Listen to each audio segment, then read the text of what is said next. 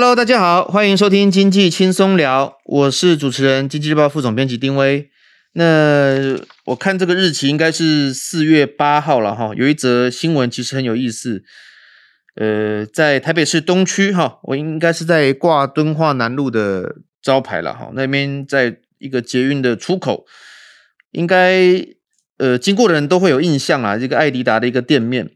那四点九八亿元要求售哈，那他是依据我们同事的报道，他是四十二年的屋主了。那其实这则新闻引呃引起了我们的关注，呃，因为东区其实过去几年它整个。呃，面临到我应该说萧条嘛？应该也不算。但是不管是可能是商圈的移转，或者是电商的冲击，我想这个因素有很多。那我们今天很高兴，呃，邀请到哈我们住商企划研究室的经理徐嘉欣，呃，来跟我们聊一聊。那我就不用来多介绍他了，基本上他在他今天现在是已经这个人气非常的旺。大家都应该知道他是谁。我现在能够让联合报的副总编辑知道我是谁，我也是感到非常荣幸。大家好，我是徐嘉欣。那我目前是住商企研室的经理，然后也是住商机构发言人。对，像刚刚威哥你提到那个店面、啊，坦白说是本公司买的，是但是不是本公稿子不是本公司发的，是贵公司由志文先生啊，志文哥对哎呀志文哥。找出来的，那所以扛面是其他人。那当然，当然，你刚刚说那个店面四十几年没有卖嘛，那四十几年没有卖，我们大概可以预期它土地增值税应该会很高了，嗯、因为东区这几年确实涨得还就是呃公告限制涨蛮凶的，所以它这个店面虽然开四点多亿，那到时候它缴的土地增值税应该也还蛮厉害。你觉得他为什么要拿出来卖啊？哎，通常我们拿出来卖，大有几个原因啦。嗯、第一个原因的话，就是呃，它是因为也许可能有一些财务的一个想法跟规划。对，因为毕竟现在高龄化嘛，然后有一些人他可能会想说，哦，我干脆在这段时间，我现在可以把财务做一些分配的时候，那我就来去做一个处理。哈、哦，那这个是有一些长辈的想法。那另外的话，有一些人就是那种叫做。筹用股票的说法叫筹码转换，嗯，他就觉得说，哎，这边好像租金收起来袅袅的，那或者是说他觉得以后有更好投资标的，所以我们现在接到的客户，有些人他想要换他手上的标的，那这个也是一个一个选项了。那当然还会有一些，就是店面市场里面会有一些呃特殊的人生青红灯，他可能 要要卖店面。哦，那那个就不是我，就不是我们大家能够探究的。多数的话，都都是像刚刚跟你提到财务考量，然后或者是说，呃，他可能有一些其他的想法。嗯，我我觉得很多人看这个报道，应该会把它导向于东区的没落哈。那事实上，过去几年大家一直在讨论，我想这也不是一这一两年的事情了。那即使有人说它没落，可是还是蛮多大牌在那里的，也有人出，也有人进。你怎么看它到底有没有没落这件事情？其实这样说好了，东区不好，应该大家也都看到了，也不是什么新鲜事。那它的不好有一些结构性问题，一个是说，确实东区在全盛时期的时候，那个房租真的太可怕，而且坦白说，屋主的姿态有点高，所以就把一些品牌就逼走了。我记得那时候全盛时期，它的一平的租金大概落在两万五到三万之间，一平两万五到三万之间。然后呢，哎，所以你去想啊，你今天租一个三十平的店面，夯不啷当要一百。然后呢，这个是这个是他全身的瓷器，现在的话大概一万五上下，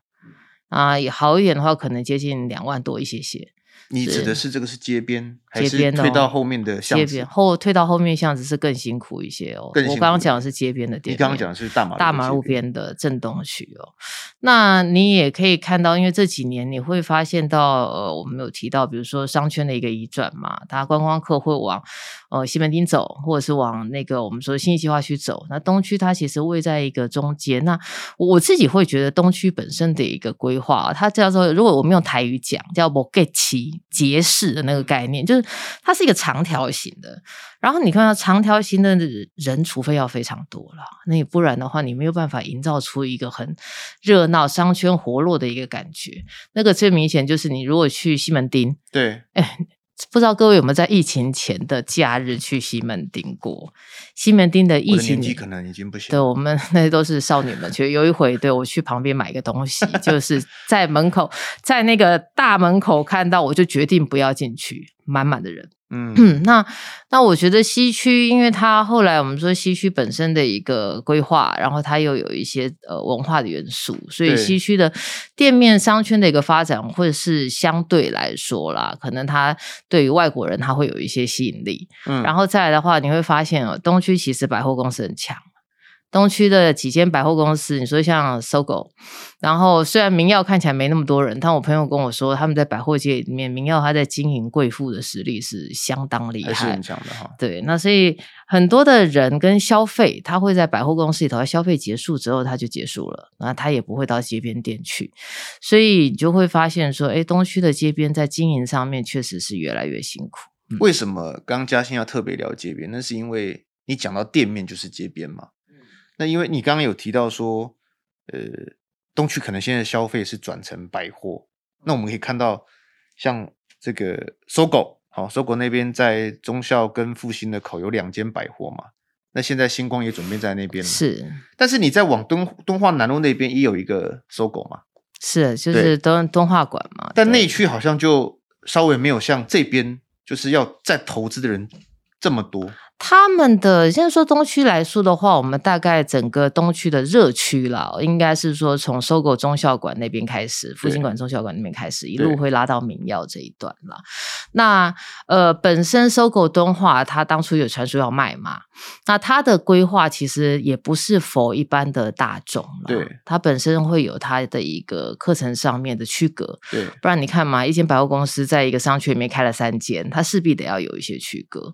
那。呃，你也可以观察到，就是说，如果我们纯粹从人潮来看，因为我们说人潮等于钱潮，那、嗯、呃，业者他们在就是说我今天租客，我如果说我期待在一个商圈里头做生意，多数啦还是会看他的人潮怎么样，然后再来决定我要不要在这个地方落脚。所以你，你不不要讲你个人啦，就是一般来讲，就是整个不动产在看整个东区的店面，它的未来，对不起，它的未来。确实发展会不好吗？他未来我们也是希望神明可以帮助他啦，但是但是就是这一波下来，你知道。他本来有一度啊，有一度确实是房东自己也觉得说这样不行嘛，所以有一些房东他们也主动降价，然后但是人潮还是没有回来，因为坦白说那那一段很时间里头它热，是有一些大陆观光客在那个地方买表，你会看到有几个表店在那边，他们那时候游览车整车载过来，然后他们带就买表啦，然后呃买一些伴手礼啦，那那个时候其实人潮是还是还蛮多的，那可是你现在看到人潮没有进来了嘛？然后台湾本地的，你会发现台湾本地的呃消费者，坦白说非必要也大概不会去那边逛街了。而且现在又疫情的状态之下，而且我你自己说嘛，现在家里头现在你那个公司旗下的记者妹妹弟弟们，谁还在跟你逛街？大家上班很忙，嗯、但都会网购。通通送回家，所以我们会觉得这种网购的消费形态哦，它会改变我们说是呃街边是要实体通路它的一些消费的一个、呃、做法。那当然。我们这个产业其实大家普遍对于店面市场哦是相对看的比较保守，那相对看的比较，特别是一线商圈的的这种我们说是店面，我们为什么我们看的比较保守啊？一个是说，通常我们我们我你还记不记得以前我们小时候，就是一个人家觉得他们家要就是富贵三代就要有一个店面，嗯，那因为店面它第一个你不用装潢嘛，然后第二个的话就是你其实只要 location 对。那你大概租客就就很 OK，就是他其实他就会一直来嘛。那如果说这个租客做的还不错，他就会一直租下去。你等于说我们这样讲叫养了一只金鸡母。嗯、那可是你现在会发现说，哎，大家的生活消费的形态，因为疫情的关系，其实有一些改变。事实上，在疫情之前，我们刚刚前面讲网络的世代的到来，它已经让实体店面出现了一一定程度的一个冲击。那后网络的后网络在疫情的这个后疫情时代里头，哎，你也发现到说，哎，好像。好像大家在消费这件事情上面呢，会真正进入实体的消费，很多都是目的性的。百货公司很吃这一块，嗯、比如说，哎，我今天要去买一个就是生日礼物，那我可能很急呀、啊。那很急的话，我就就是也许就百货公司买了，买了之后我还可以刷卡，我可以几点，因为百货公司的行销不是都凑在一起吗？我换了一个伴手礼回家，那这街边店没办法嘛。那所以我的街边店，我的消费可能会变成什么？我有一些东西我得要实体去哦，比如说剪头发，那比如说好，我宠物要送去整理美容啊，那个那个是真的需要。那或者是说我全家要聚餐，那我可能真的到一些餐厅去。那这个大概是那那你几乎其他的。消费衣服也是可以在网络上面买嘛，然后我们以前你说买一些有的没有的小东西，那大概也都是在在网络上面就都可以解决了，所以它的租客会变得相对是比较少，因为有，有很多的租客也渐渐发现说，我一样可以在网络上面做生意，所以我我我还记得以前我们我有一个那个做代购的朋友，做代购朋友很妙啊。他就是专门在，就是就是因为他以前是空姐嘛，嗯、然后所以所以他有时候他就会带一些呃带一些货回来，那带一些货回来，他是在网络上面卖。那因为有时候他会有换货换货需求，而且你知道我们网络购物啊，最喜欢凑免运费或想是尽量不要运费哦。对，他就在一个捷运附近的巷弄里面开了一间小不拉几的店。就给人家换货哦，换货用途的啦，换货交货，嗯、然后他也不需要装潢，就整个店跟店跟仓库一样。对，他那样他也能做生意，成本也 cost down 啊。嗯，嗯，所以你就会发现说，哎呦，店面到底是不是有这样的需要？而且你后来发现，因为一楼贵嘛，有些人他就干脆搬到搬到楼上去。楼上。对，那这个也是一个解决的方案。那你觉得说，假设了哈，我们现在是东区的这个店面的算。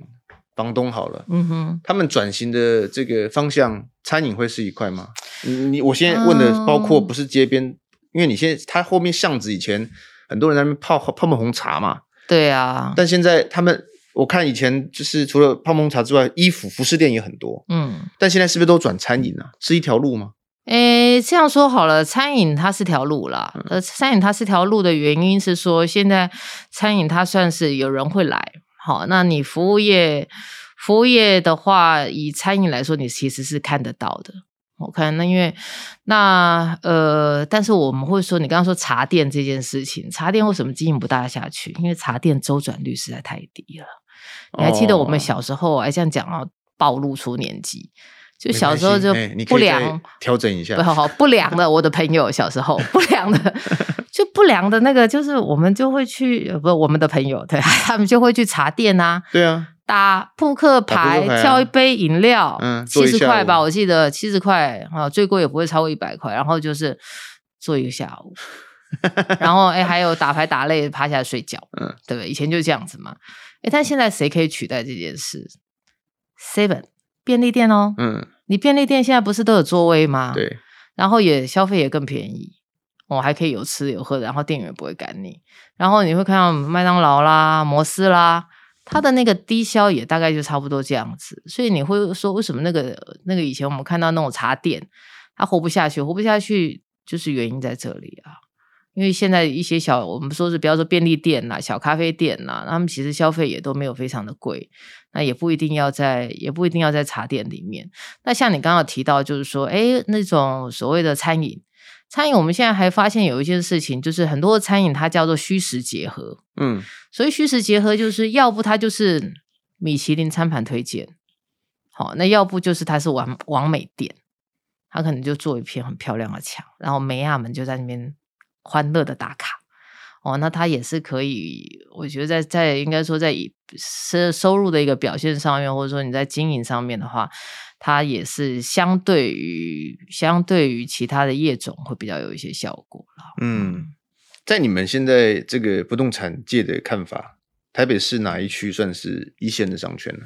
如果刚因为你刚好特别提到说东区看起来已经不是了。诶，东区看起来我它还是有它的位置在啦，嗯、但就是你知道，就是没落王孙，那我们还是会很希望它有一天是可以火起来的啦。好，因为它毕竟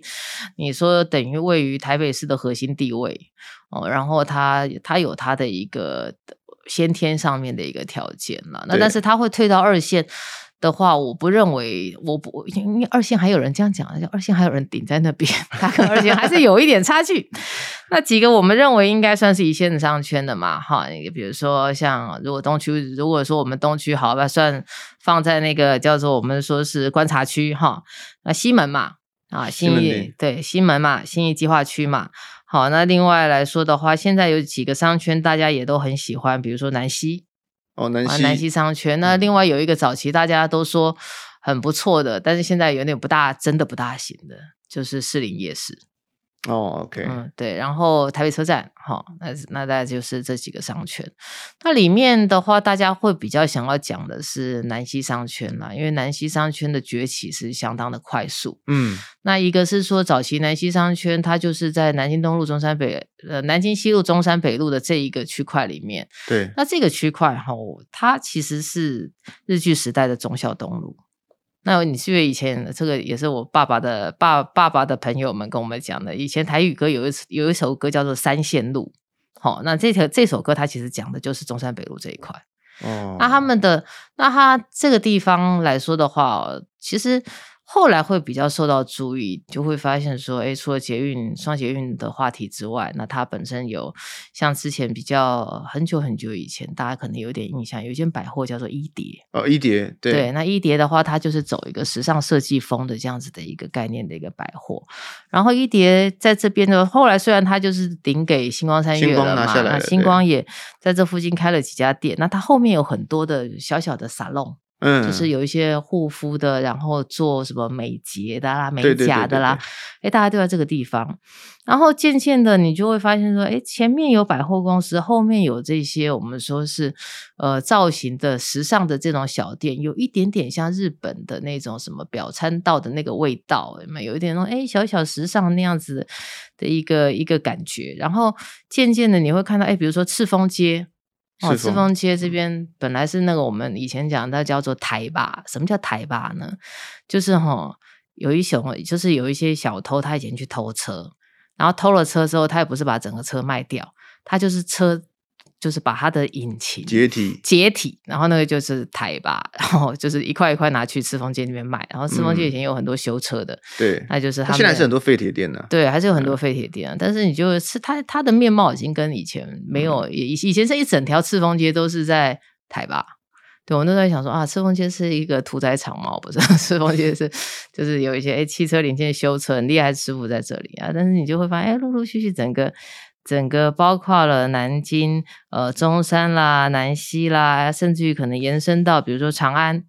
嗯、哦的这个这个学校，那因为它在对调通的这边，那它就是一个台北市很有 story 的地方。那很有 story 的地方，外来的客户客人会在这里，然后本地的消费者也会在这里。比如说有很多漂亮的妹妹呀、啊、弟弟呀、啊，然后他们也会在这边弄头发干嘛消费。相较之下，这个地方对他们来说，没有西门町这么样子的，呃，很像外观外国观光客去的地方。嗯，然后又没有东区这么贵，哈、哦。啊，比较起来也比东区好玩，所以他们大概就会往这个地方去做一个消费。这三这三个区域哈，东区、西门跟南西，嗯、他们的租金行情比较，现在那大概是什么样的一个位置？现在哦，东西门是最贵的啦，西门大概还要在两万块钱以上啊，但是因为单价，那但是疫情之后应该会稍微有一些房东会有一些调整。然后再的话就是东区，哦，那但是其实现在南西的价钱已经差不多。南西的时候我听说他们已经大概到一万八两万了，所以其实是跟东区是差不多的。刚刚嘉欣有提到，就是说除了我们讲这个所谓的商圈的移转之外，哈，比如说现在，诶，刚刚他其实讲的很清楚哦，西门是一大块，那因为南西快速的串起，那可能多多少少也让东区的这个呃这个发展往往下再慢慢的。哦，去走，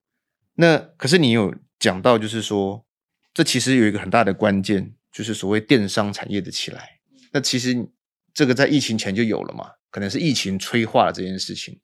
那但是电商这个事情是，像我们最近看那个虾皮电到店，它也算是电商的一个延伸嘛。嗯，或者我就负责一个取货了哈，我也我也不要展示一些小东西就好，然后这种店它现在越开越多。那这整个电商对整个台北市的，嗯、我不要不要讲走出台北市以外，光台北市来看，它的影响是什么？对店面市场的影响是什么？你会发现哈，我我觉得这个问题很好了，就是说你会发现到电商它其实都不会去注意线店面，你会发现到以虾皮店到店来说了，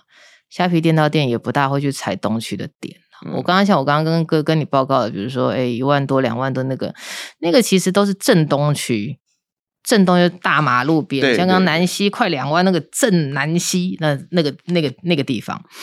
那但是他如果他真的要设点的话，你会发现他会设在哪里？他会设在住宅区。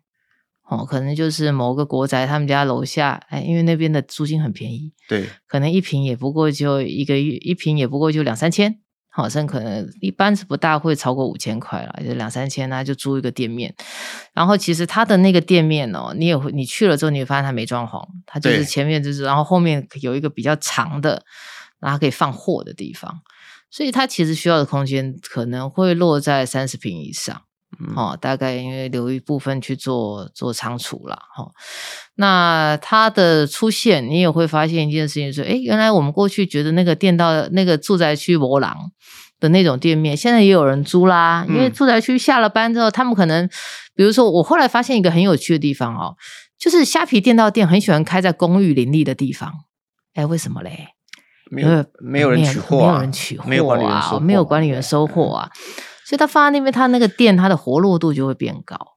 所以你你也会发现到这一类的一个电商，就像我刚刚跟跟你讲的那个最早期的一些、嗯、一些做代购的哈，那他们会选择在。捷运附近的巷弄里面啊，小小的啊，的那个概念就其实很像，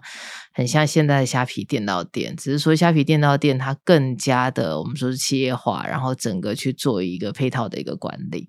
那我我觉得其实另外我们值得的一说的事情就是说，很多人会觉得说啊，我那个店面就是在门口数发票。我们以前早期就教人家怎么样，就去找那个店面，就是你早上八点先去买一瓶饮料，然后晚上几点再去，然后算他一天有多少人嘛。啊，但是你你现在会发现哈，呃，你说是对发票那个序号，呃，对发票序号，我说发票选看，我们这也真的是一个就是传统传统产业，哇塞，而且早期这样也是很拼呢，也是很拼啊，因为你就算他人流嘛，然后你就再去看提袋，这是一个好方法哎。对啊，那早期的就是几个店面的大户，他们都这样干的啊。那那你那你其实是那当然，他们也会去搭配一些东西了，比如说商圈阴阳面。商圈阴阳面就是有一些商圈很妙，它就是人多，有些有一侧就人多，有一侧就没人。嗯，举个例子来说，像古亭，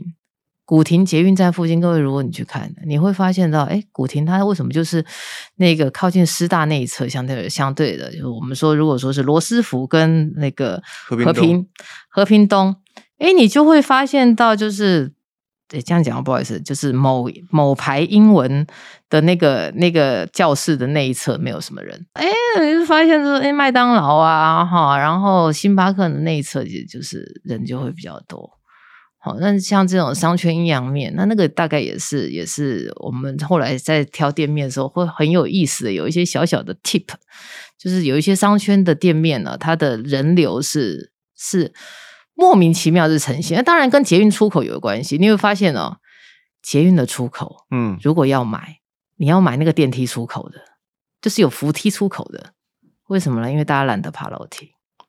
哦，这也是一个美角呢。对啊，所以就是就是他们那，但是现在后来你你会发现说，像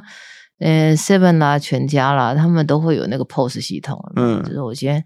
我今天你去买个东西，然后他就可以推估，他就他他叫刷一刷，不是叫几加入会员嘛？其实他透过你的消费，因为早期在日本就已经这样，他透过你的消费，他大概推估出这个商圈平常有多少人，然后这个商圈呃大概消费的的状况怎么样，然后可不可以再开一家店？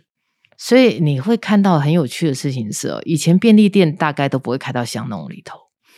你现在有没有发现很多便利店往巷弄里面放？对，那就是他们的系统系统发威了嘛。他们的他们的系统已经累积到一定的 data 量，所以就知道说哦，巷弄可以开，啊，开了还真的会有人。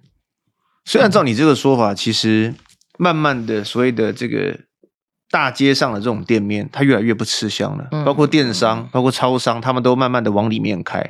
当然，一来也是可能想要省租金，二来这也是趋势。对，那以后会不会没有黄金店面这种事情？我我觉得以店面的房东思维要调整了。为什么要说思维要调整？因为现在有一些业种哦，他们很爱租的，现在不大租店面，或者说他的他的店面的面积需求没那么大。最直接的是什么东西呢？银行，银行很多的很多的房东很喜欢租银行，然后有一些大楼哦。嗯也很爱，像有些豪宅，他喜欢让一楼当银行，为什么嘞？聚财啊！哎，对，就你坐在钱堆，你住在钱堆上这一说，那但是银行因为它也有保安嘛，对，然后它也它的保全做得很好嘛，相对也会也会比较安全。但是哦，早期有一个商圈天母，嗯，天母它在它在之前出现了一个状态哦，就是因为房它面积很大的的店面很多，那、嗯、房东会来租给银行，哎，银行三点半之后没人，他的商圈就会不热闹。哦，所以，所以我我觉得商圈是很妙的一件事情，就是人哦，人会群聚，那人会群聚的话，那有时候你的这个商圈的人气这件事情其实蛮要紧的。嗯、就是他如果说，哎，我三点半之后会不会狼啊？按斜边做行李呢？嗯，所以那个概念上面大概是这个状态。嗯，所以房东也需要调整。对，房东也需要，所以有一些房东他就会分割店面嘛。嗯，那你会看到现在有一些有一些便利店，他还主动分割店面。诶，比如说你会看到可能呃全家跟大树，好，然后或者是说他可能跟安呃安永哦，他可能就是跟跟一些鲜食哦去做一些配合。好，那当然有一些我们早期有那个房东，我觉得超妙的啊，就是夜市的房东。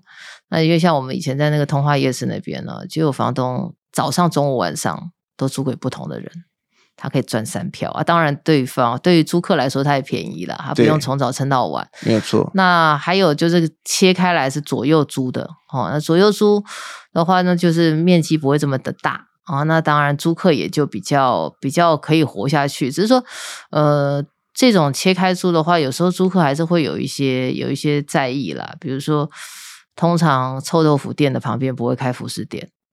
哦、嗯，大概大概会有这样子的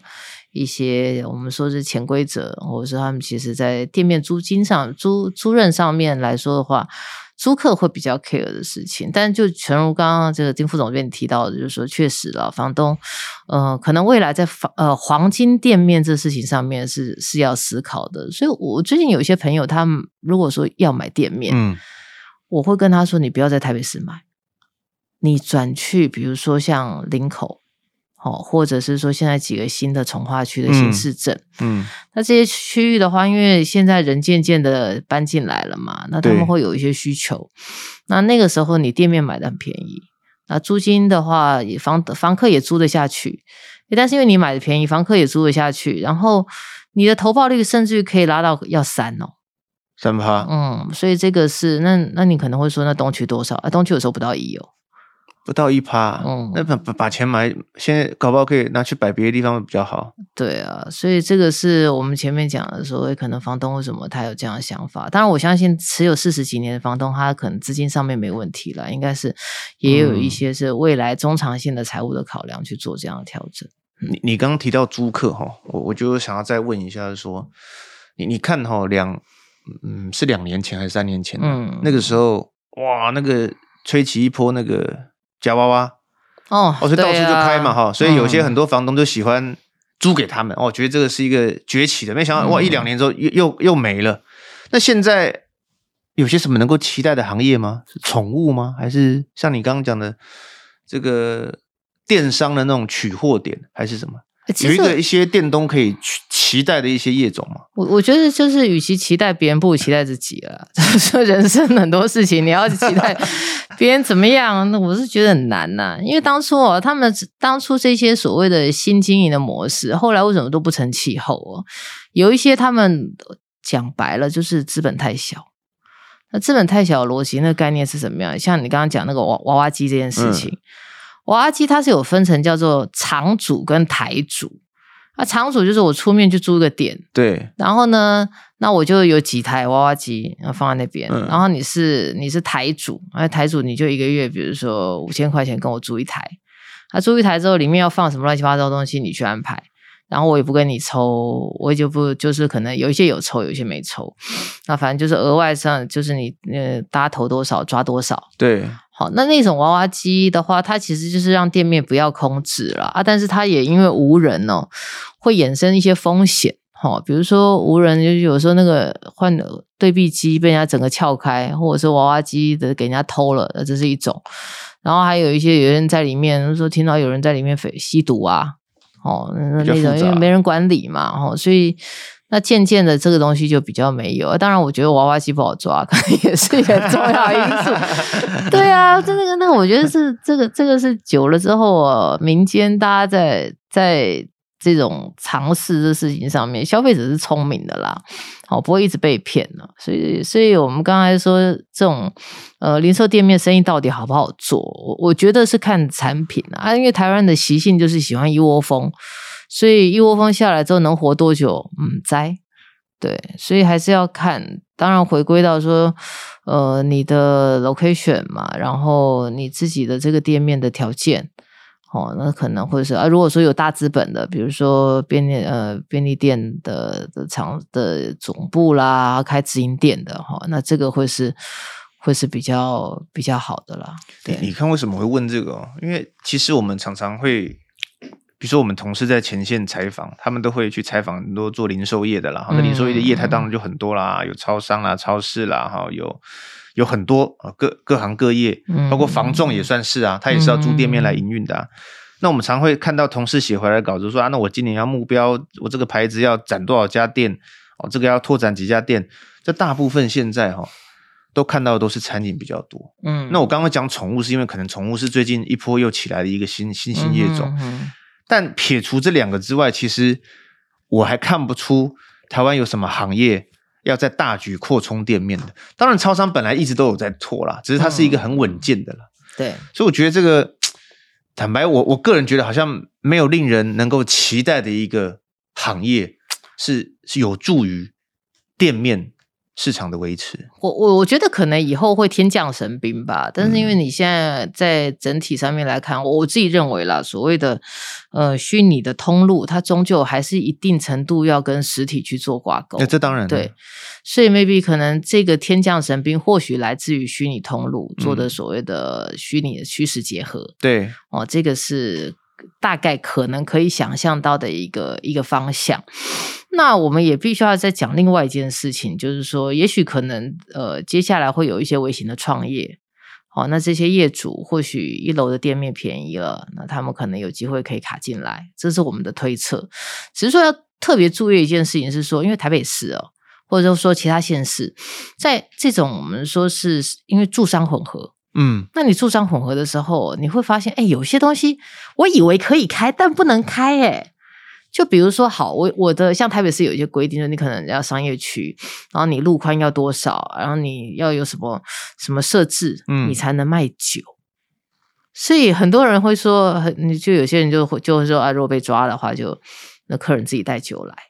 哦，就是他会限制营业项目，哦、最直接就是大家有印象，之前那个锦州街的巷子里面都开一些小小的早午餐呐、啊，对，哎，一整排全部被检举，因为那边是不可以开有店的。就是开这种餐饮的哦，那那另外还有一种状况，就是说它不能用明火，哦、因为像那种就是你你家真不能装瓦斯炉，所以我曾经在在那个锦州街那附近看到有一间店卖鸡汤，超妙的，它一整排都只有电磁炉，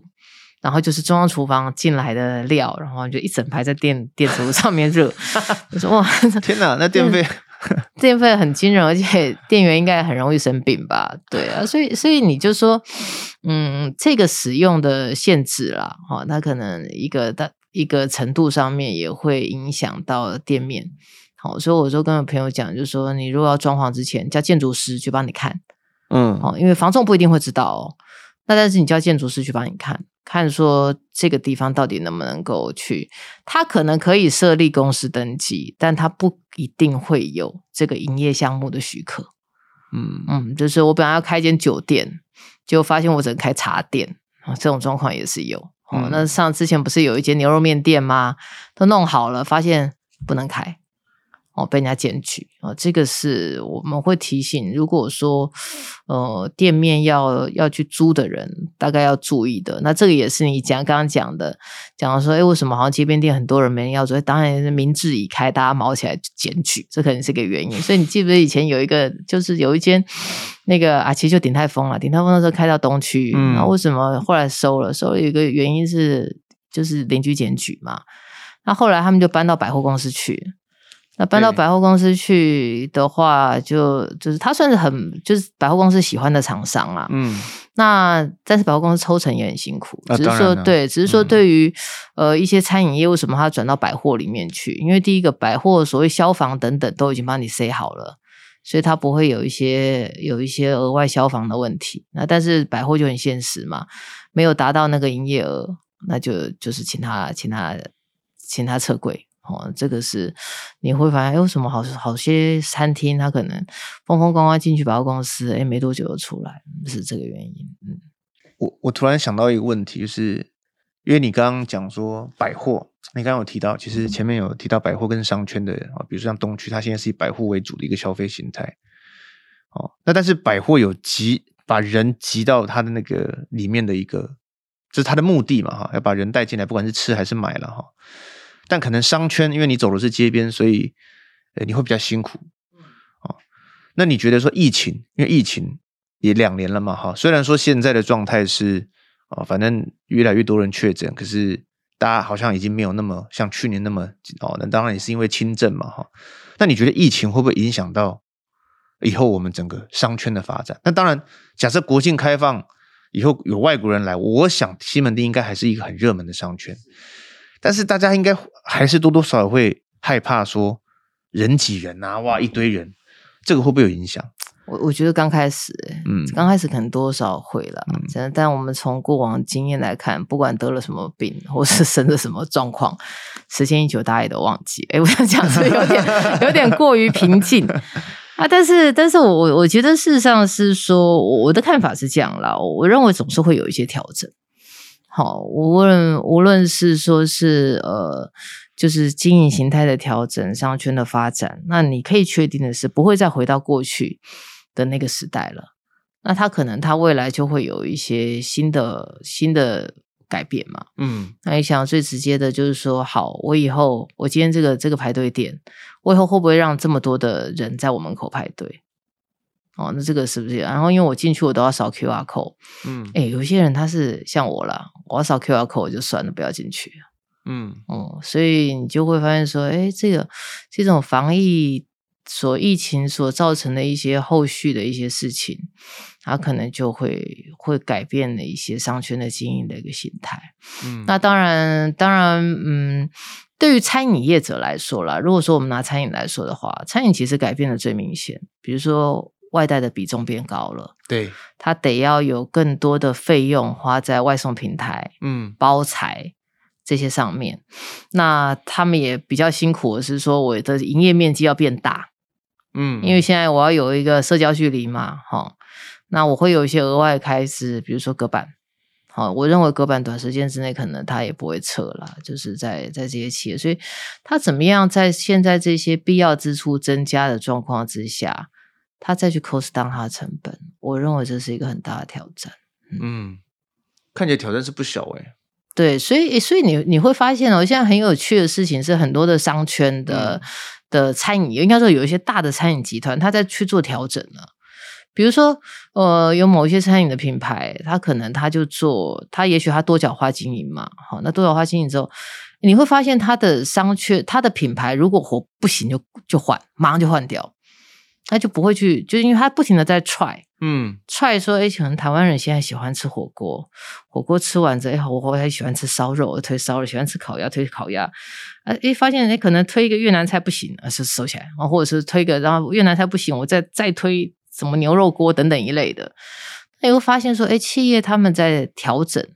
这个速度上面非常快，那就会变成谁很辛苦？小店很辛苦。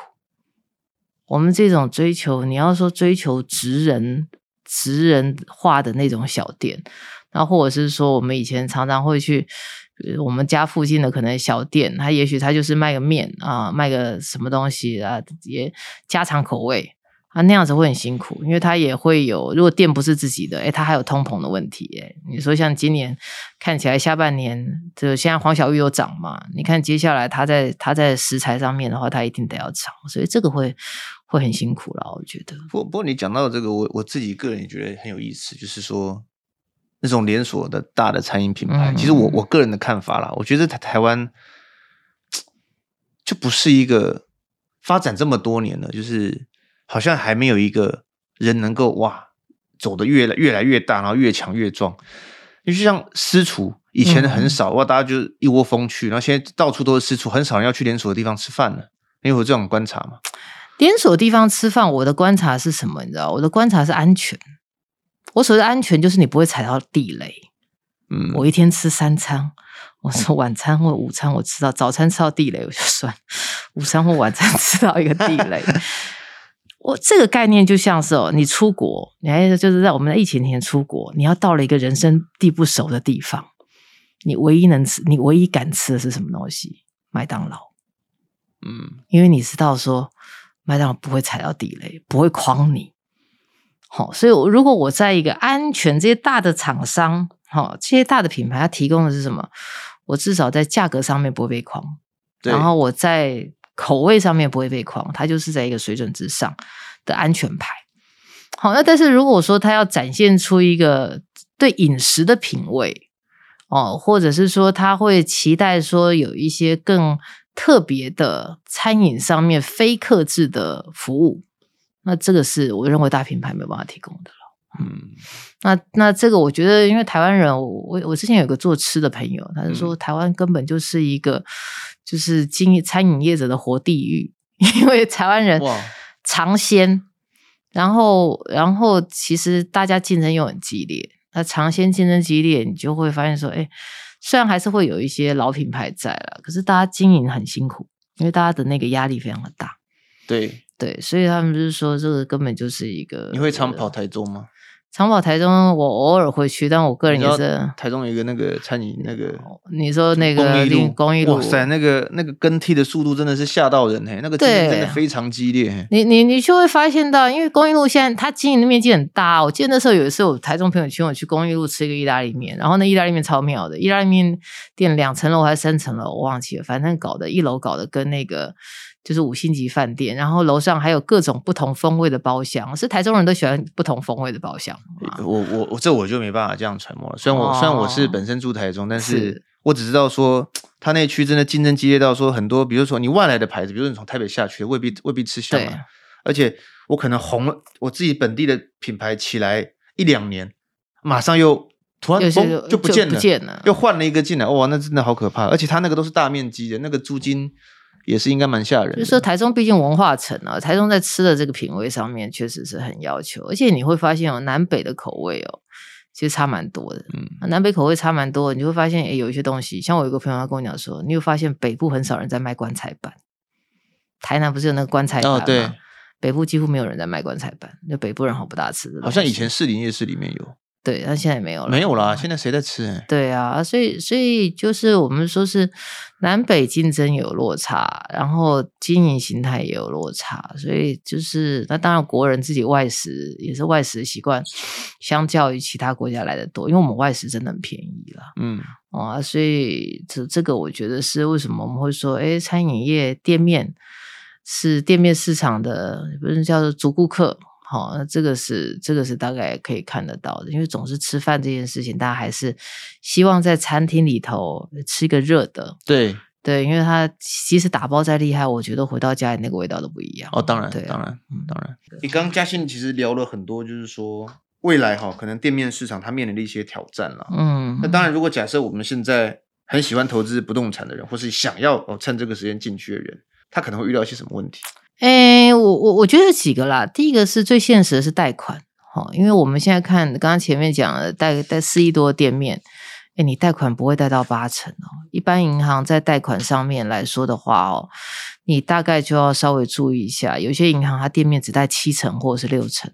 好，因为那是因为他看不好，他会去把风险考量，因为你的店租有可能会空租嘛，嗯，哦，所以有时候银行在店面的估价跟店面的贷款。这个比较保守，然后另外一个是说，如果你去承租一个，就是现在有租客的店面，拜托看一下合约，好、哦，这个合约里里面包括了接下来押金谁要收走，还有就是他到底跟他收多少钱。我们以前有那种听过有合约上面打一年的契约，只跟人家收九个月的。哦哦，那这个是要要注意的啦，哈。然后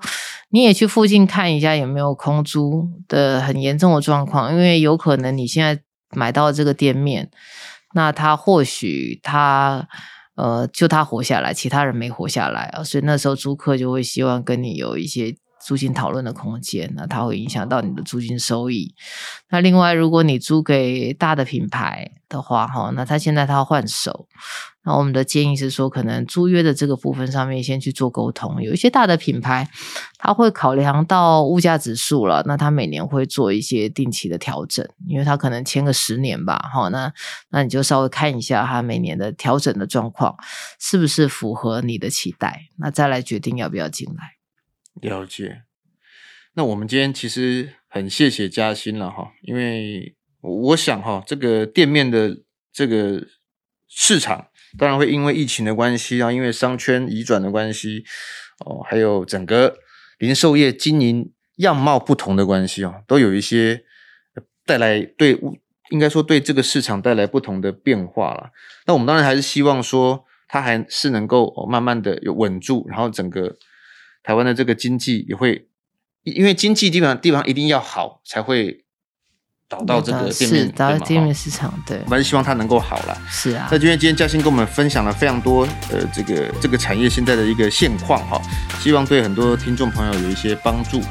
那我们今天节目就到这里，谢谢嘉欣，欸、我们下次再见，大家，拜拜。拜拜。